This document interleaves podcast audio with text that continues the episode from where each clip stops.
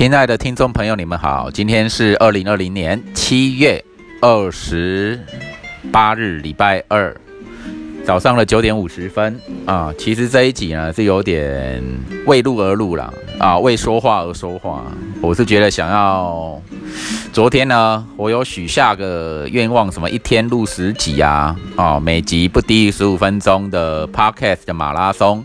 那之前有达成过，哦，达成一次，所以昨天想要进行第二次，结果发现昨天都太忙了，太多的事，使得昨天只有录一集，后来就就没有下文。那今天啊，尝试看看，挑战看看，今天有没有办法达成今天录十集呢？啊？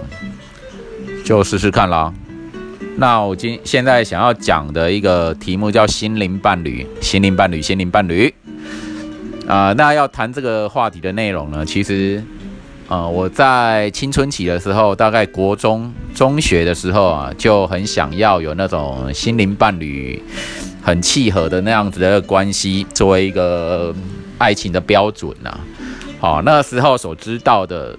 理想中的关系啊啊，比方说见见史册、见新闻的有那种啊，西蒙波娃与沙特的个沙特的关系，这两位啊，那个法国的社会社会学家啊，哲学家也好，心灵学家也心理学家也罢，他们关系很合拍，然后常见于一些媒体上的。报道啊，从那个时候就开始以这个为为基准点啊。那在那时候同龄年龄的人呢，大概都是一种青春期的性冲动啊。那时候开始有了性欲望啊什么的，然后大家还懵懵懂懂。那我那个时候就觉得说，心灵伴侣的关系啊，灵魂伴侣的关系才是我今生所想要。真正想要追求的，那不搭这个门槛呢，就不要结婚了，不要进入婚姻之门。因为呢，因为进入婚姻之门，你都没有那么合拍，两个人没有那么合拍契合，会有很大很大的问题。那就有各型各样、千奇百怪的各种各样的问题，就也在我的观察、每天的观察跟思考当中哦。那我今天谈心灵伴侣，会有举两个实例呢。啊，一个实例是网友的实力，那另外一个实例是 podcaster 那个的实力哦，podcaster 的的实力啊。那我们先从 podcaster 的实力来讲啦。我接触了一个频道，节目名称叫做《纽约没有斑马》，纽约没有斑马。那主持人是 Chase 啊，跟 Iris，那他们是曾经是。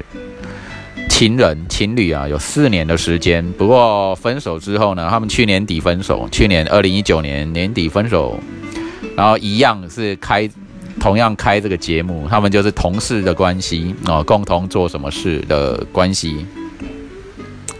那我觉得有两点啊，Chase 这个频道主让我羡慕，哦，他跟我一样都是天天秤座，然后他就是典型的天秤。什么叫典型的天秤呢？就是。呃，外表会很温温和啊，很温和，然后他也很帅，他算小帅啦，小帅。那我本人不帅，我比较普通一点，哎，平凡一点。然后呢，我会羡慕他典型天秤的的一种呈现，就他说话啦，声音很清楚啊。当然录那个收音设备也有关系的关系啦，也有关系啦。然后。我就很羡慕他啊，口口才表达流畅，然后又留美啊，到纽约啊，到哪里哦，留留学生有留学背景的，然后口语表达如此的如此流畅清楚，又很聪明哦，辩才无碍，口才无碍的样子，这典型的天秤男哦，人也小帅这样子，然后人也很风趣啊，那跟 Iris 一搭一唱，就是他们非常的。自然的契合，我觉得他们这段关系就是我理想中的那种心灵伴侣的关系。哦，果然没错，他们分手后依然可以持续，就是还是朋友做节目啊，持续进行的合作当中，而且一直会给别人感觉他们依然是情侣啊。啊，那也许吧，所以所以我觉得合拍的关系就可能是一生的缘分啊，或长达几十年，不是轻易的说断就断的哦。那我实在是羡慕他们的关系能够如此啊，然后也羡慕 Chase 这个人的那种身心灵的表现，对那种状态，我我我很佩服，我很喜欢，我会佩服欣赏的人真的是不多。好，然后再来，再来，我们讨论一部电影啊，叫做《Before Sunset》。Before Sunset，那个中文的译名呢，电影名称叫做《爱在日落巴黎时》。爱在日落巴黎时。那他们这是一部三部曲中的第二集，二部曲的那个电影。那这一部电影我前前后后看了 N 遍，哦，自己有他有收藏他们的 DVD。看应该十几二十遍有了，对，其实我电影呢，我再重复看的话，不会那个次数不会太夸张啊，因为很多时候就是你看够了、看饱了就好，即使你再爱了啊，有人会看个三十遍啊、五十遍、一百遍那种就太厉害了，那就太佩服了。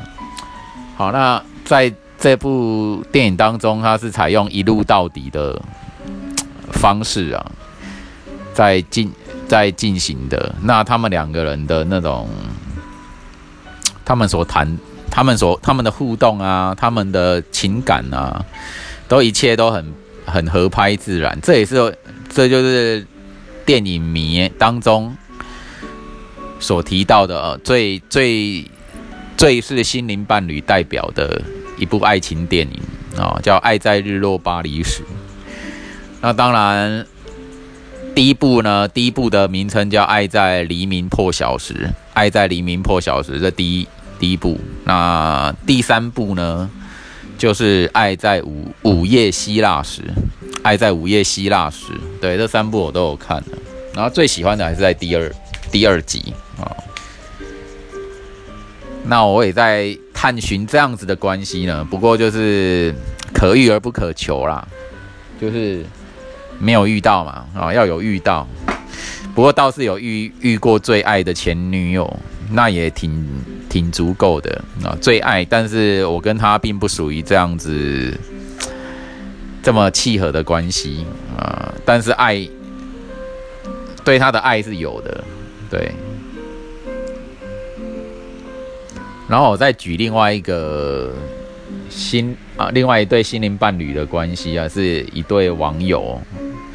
现在是一位网友，那女生现在三十一二岁了，然后所生的宝宝快要两岁了。她跟她先生啊是在大学时候的童军团这个社团，他们就认识，然后就在一起，然后在一起感情感很好。然后先生目前就做，反正就是理工科科技业的工作哦，公司挺好的，挺优质的，工作稳定。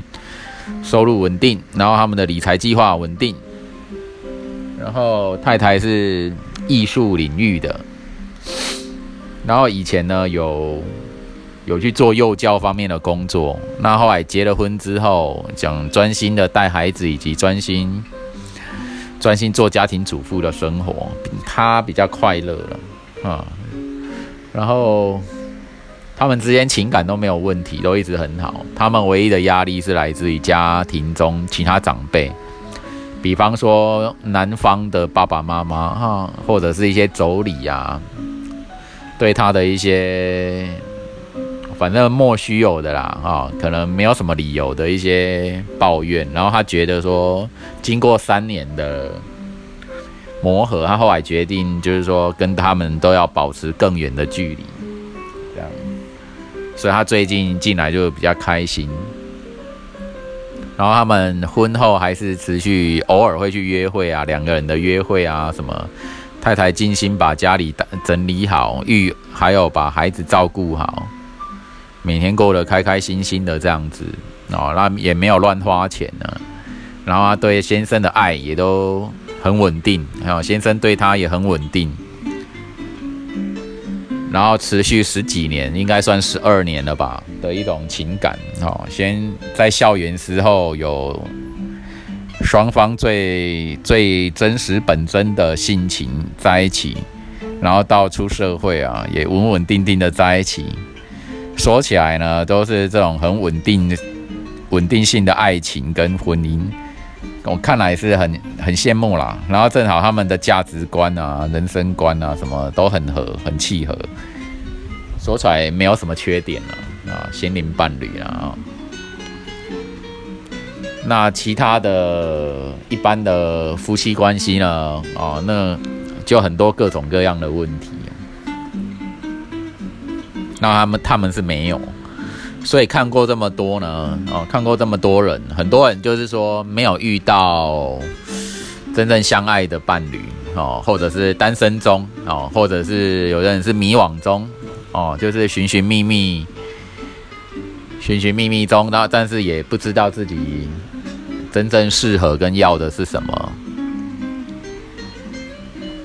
那我自己是心灵伴侣的门槛一直在，一直都在，所以过去也都错过啊，或排斥了一些不错的机会。我事后回想了，那当然是会后悔啊。哎呀，过去有一些真的是很不错，过去至少有两位哦，我真的可以考虑跟他们结婚。可是我那个时候都因为。因为我家庭背景的关系比较缺爱，有一点对婚姻呢，一方面抱持的心灵门槛比较高，二方面可能还是爱好自由，觉得婚姻好像有点恐怖，就是你要受很多的束缚。过去跟这两位连连拍拖都没有啊，对，但是他们就邀就跟我提议要结婚了这样子，因为他们那时候的年纪大我个六岁七岁的。然后就这样，我都错过啦，错过当然之后，只此当下就是后悔啊，因为过过去如果跟他们结婚的话，也许现在的人生的风景啊又更不一样。所以心灵伴侣，我在我在想的是说，你要怎么样，嗯，知道应该说知道你遇到的人是真正契合的。我觉得第一点呢，一定是。你们之间是尊重彼此的啊，是爱对方这个人，这个性情啊，价值观或等等的生活习惯等等，就是不是没有太大的冲突，就刚好这种很契合，即使有一些不同哦，但是还是在尊重对方跟爱对方的前提之下，能够有好的一种进展呢，哦，好的一种持续。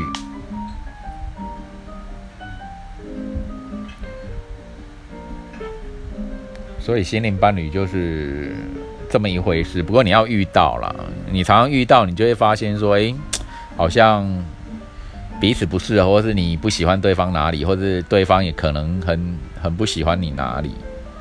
那么，然后有点小惊讶的是，过去遇到一些女性朋友，有一些有示好啊什么，嗯，我我发现他们。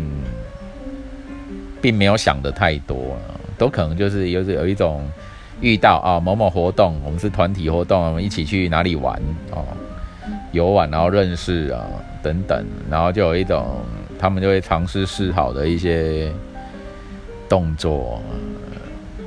不过我那时候真的是可能是太严谨太严肃了，后来都是这样傻傻的错过啊，对，就是好像没有欠缺那种欲望。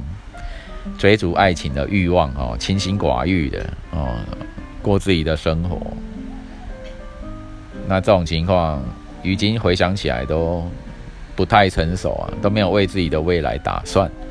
那女生为自己的未来打算的这个倾向，倒是比比较明显。对啦，所以就是这样子啊，心灵伴侣哦。还是要要你对你自己有多大多深的了解呢？哦，你就会越明白什么样的人哦，跟你是心灵伴伴侣，而且有一个前提条件，对方也这么想，对方也是喜欢你的，欣赏你的。对，如果对方对你不来电什么，那这也是白搭，你欣赏对方也是白搭。那除非你要什么爱情爱情长跑，一直追一直追。不过现在好像不流行这个了啊！你在几十年前还可能大家会觉得好没关系，我就等，就一直追一直追。现在痴痴情的等啊追啊的人应该是变少了，因为现在是个非常快速的时代。大致上是这样，还没遇到心灵伴侣之前呢，还是等吧，好好的自己先当自己的心灵伴侣。哦，好好的爱自己哦，好好的真实哦，最真实，不委屈自己，不牺牲自己太多，就是好好的对待自己，好好的爱自己。大致上是这样啦。OK，Cheers，拜拜。